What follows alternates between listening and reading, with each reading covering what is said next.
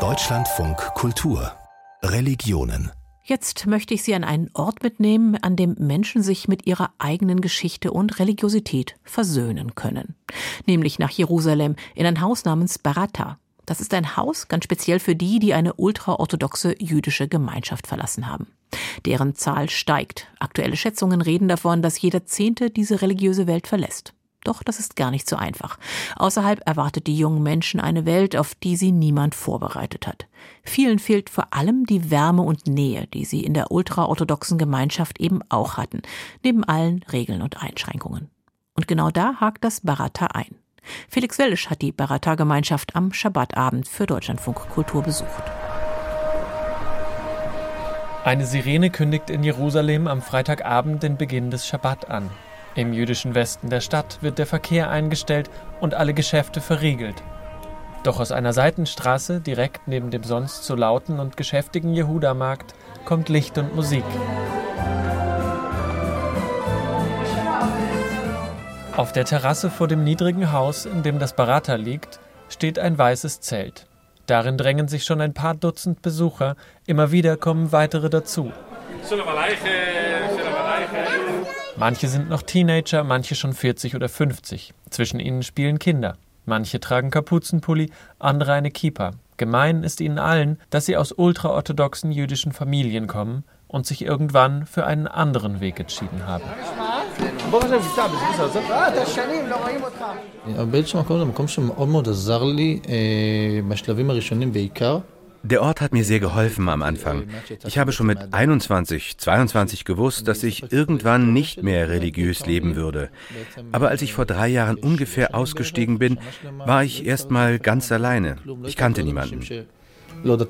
Erzählt Isaak, ein drahtiger 27-Jähriger. Vor einigen Jahren habe er Schläfenlocken, einen schwarzen Mantel und einen Hut getragen und sei verheiratet gewesen, sagt er und zeigt Fotos auf seinem Smartphone. Heute trägt er einen Pulli und Jeans. Seine Ehe sei geschieden. Ich saß nach meinem Ausstieg am Freitagabend in meinem Zimmer und wusste nicht, was ich tun soll. Ich bin Krankenwagenfahrer und habe irgendwann einem Kollegen erzählt, dass ich den Schabbat nicht mehr einhalte. Und da sagte der, ich auch. Und dass es da diesen Ort namens Barata gebe, der mir gefallen könnte. Nervös sei er bei seinem ersten Besuch gewesen unsicher, wer ihm hier begegnen würde. Und wer kommt durch die Tür? Der Bruder von meiner geschiedenen Frau. Und heute sind wir gute Freunde. Neben der Tür zum Haus steht Joni Klappholz. In der Hand eine Zigarette und einen Pappbecher mit Instant-Kaffee. Er hat das Barata vor etwa fünf Jahren gegründet und ist selbst ein Aussteiger. Er hätte sich auf seinem eigenen Weg einen solchen Ort gewünscht, sagt er, an dem es das gibt, was vielen nach dem Bruch mit ihren Familien fehlt Gemeinschaft, Wärme, Vertrautes, nur ohne die strengen religiösen Regeln. Ich habe immer nach Gott gesucht, aber ich habe irgendwann verstanden, dass ich diesen strengen Gott der vielen Regeln nicht mit mir vereinbaren kann.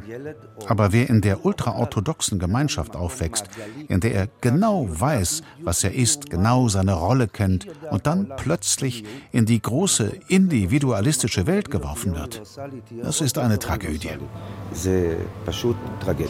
Die Charedim, also die Gottesfürchtigen, haben oft Toraschulen besucht. Manche haben nie Mathe oder Englisch gelernt. Vielen fehlt grundlegendes Wissen, um außerhalb der religiösen Welt zu bestehen. Doch auch der Abschied von der alten Welt fällt vielen nicht leicht. Die Leute kommen hierher, weil sie sich selbst vermissen und die Dinge, die sie mit ihrem Aufwachsen verbinden, die Gerüche, das Essen am Schabbatabend, die Lieder, Viele hier reden Jiddisch untereinander, weil in ihren Familien Jiddisch gesprochen wird. Als wärst du ein Auswanderer in einem fremden Land. Wenn du jemanden hörst, der deine Sprache spricht, dann wachst du innerlich auf. Als Joni die Türe zur großen Halle öffnet, wird klar, was er meint. Auf langen Tischen stehen Unmengen an dampfendem Essen. Gegrillte Aubergine, Reis, Hähnchen und dazwischen ein langer Challah-Zopf, ein Brot, das in vielen jüdischen Familien fest zum Abendessen am Freitag gehört. Weiter hinten spielen zwei Besucher das Lied Shalom Alechem, mit dem traditionell der Schabbat begrüßt wird. Finanziert werde das Berater aus Spenden, sagt Joni. Viel habe er aber auch aus seinen eigenen Mitteln bezahlt. Neben dem Schabbatessen sei das Haus durchgehend als Anlaufstelle geöffnet, betreibe ein kleines Café und biete Übernachtungsmöglichkeiten. Der Ort solle offen sein für alle, egal wie jeder es für sich mit der Religion halte. Ich mache hier keine Regeln. Ich habe diesen Raum gegründet für Leute, die ihren eigenen Weg gehen müssen, um ihnen den Boden zu bereiten, sich so zu entwickeln, wie sie wollen. Mit Blick auf die wachsende Zahl der Aussteiger unter den Charedim werden oft drei Gründe genannt. Das Internet, der Wunsch nach einem höheren Lebensstandard und paradoxerweise das große Wachstum der ultraorthodoxen Gemeinschaft. Heute haben zwei von drei Charedim in Israel einen Internetzugang und kommen dadurch mit Einflüssen von außen in Berührung. Wirtschaftlich gehören die meisten Strenggläubigen zum ärmsten Teil der israelischen Bevölkerung. Viele junge Charedim wollen sich mit den niedrigen Ansprüchen ihrer Eltern aber nicht mehr zufrieden geben. Für Arbeit oder Studium verlassen sie deren abgeschottete Welt.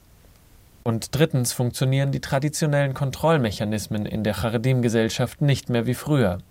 Die hierarchische und auf die Rabbiner ausgerichtete Ordnung stößt angesichts von fast 1,3 Millionen israelischen Ultraorthodoxen an ihre Grenzen.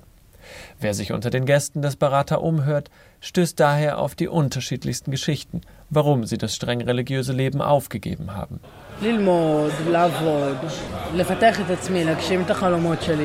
Ich möchte studieren und arbeiten, meine Träume verwirklichen und vor allem das Leben so viel wie möglich genießen.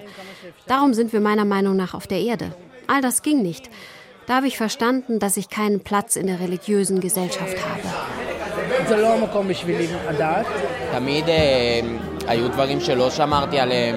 ich habe es mit den religiösen Regeln schon früh nicht so ernst genommen und trotzdem glaube ich an Gott. Das weiß auch mein Rabbi in der Toraschule. Ich habe mir vor einem halben Jahr die Schläfenlocken abgeschnitten, aber ich bin nicht aus der religiösen Welt ausgestiegen. Ich musste nur einige der Dinge loswerden, die mir dort nicht gefallen haben. Ich spüre da keinen Konflikt. Ich bin überhaupt nicht mehr religiös, aber ich passe mich noch manchmal an diesen Lebensstil an. Ich ziehe zum Beispiel die ganze orthodoxe Kleidung an, wenn ich meine Familie oder meine Kinder am Wochenende sehe. Sie wissen noch nicht, dass ich nicht mehr religiös lebe.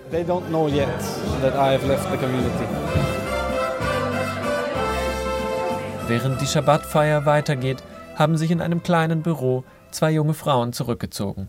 Sie brüten über einem Laptop, neben ihnen liegt eine Videokamera. Sie stellen sich als Sarah F und Sarah K. vor. Wir studieren an der Filmhochschule in Jerusalem. Das ist unser erster Film. Wollt ihr die Geschichte hören? Es geht um eine junge Frau, die auf der Straße gelandet ist. Es ist Nacht. Sie klopft an Wohnungstüren, aber die Leute schlagen ihr die Türen vor der Nase zu.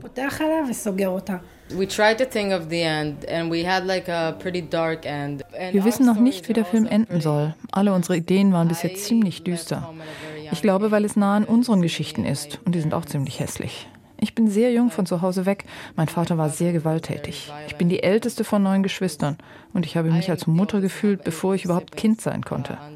Aber gleichzeitig habe ich mich auch gegen alles aufgelehnt und bin überall angeeckt. Trotzdem war der Weg raus schwer. Sie haben uns nicht beigebracht, wie man ein normaler Mensch sein kann.